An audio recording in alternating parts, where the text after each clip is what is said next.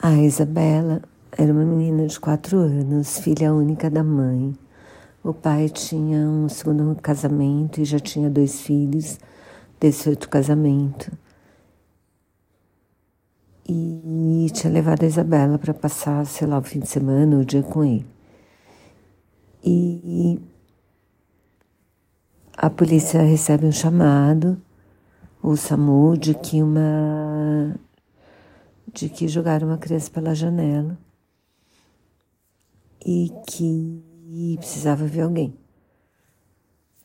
Aí logo depois aparece o pai da Isabela dizendo que tinha uma pessoa que tinha descido, tinha deixado Isabela no apartamento, tinha descido para pegar os outros filhos no carro e que ele tinha visto que que a Isabela não estava no apartamento quando ele voltou.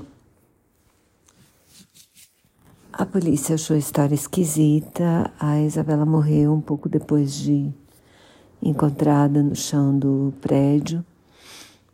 Foi, chegou a ser levada para o hospital. A mãe chegou a ver a Isabela respirando, a avó também, mas ela não resistiu aos ferimentos.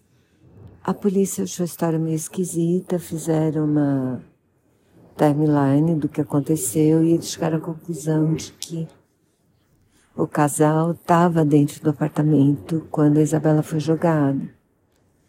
E pelo que eu me lembro, não sei porque eles não falaram no documentário,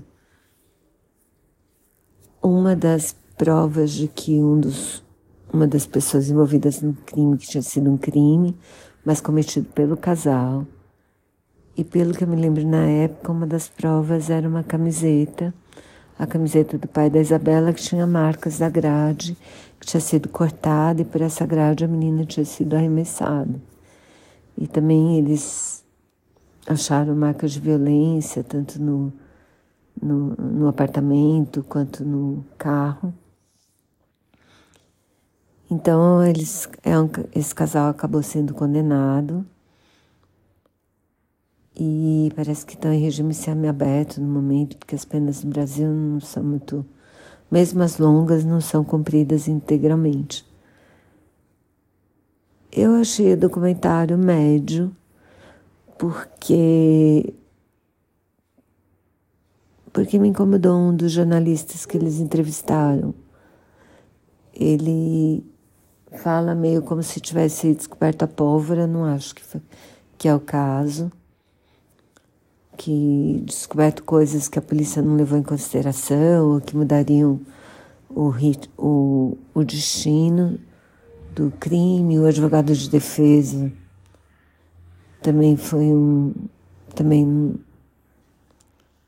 não acho que foi convincente nos argumentos dele. E ele fez uma coisa que foi muito triste, parece. Ele deixou a mãe da Isabela confinada então ela não pôde assistir o julgamento, nada. E eu gostei de saber que a mãe da Isabela teve mais dois filhos e que ela encontrou uma pessoa que com quem ela tem um relacionamento saudável, tá bem. E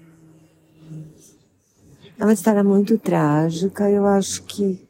Bom, eu gostei de ter visto, mas eu acho que foi dado um destaque a esse jornalista que ele não merecia. Por outro lado, a Helena Casói, o promotor, o próprio juiz do caso, a família da Isabela, a família do lado materno, né? Eu gostei bastante de saber um pouquinho mais sobre eles e sobre o que aconteceu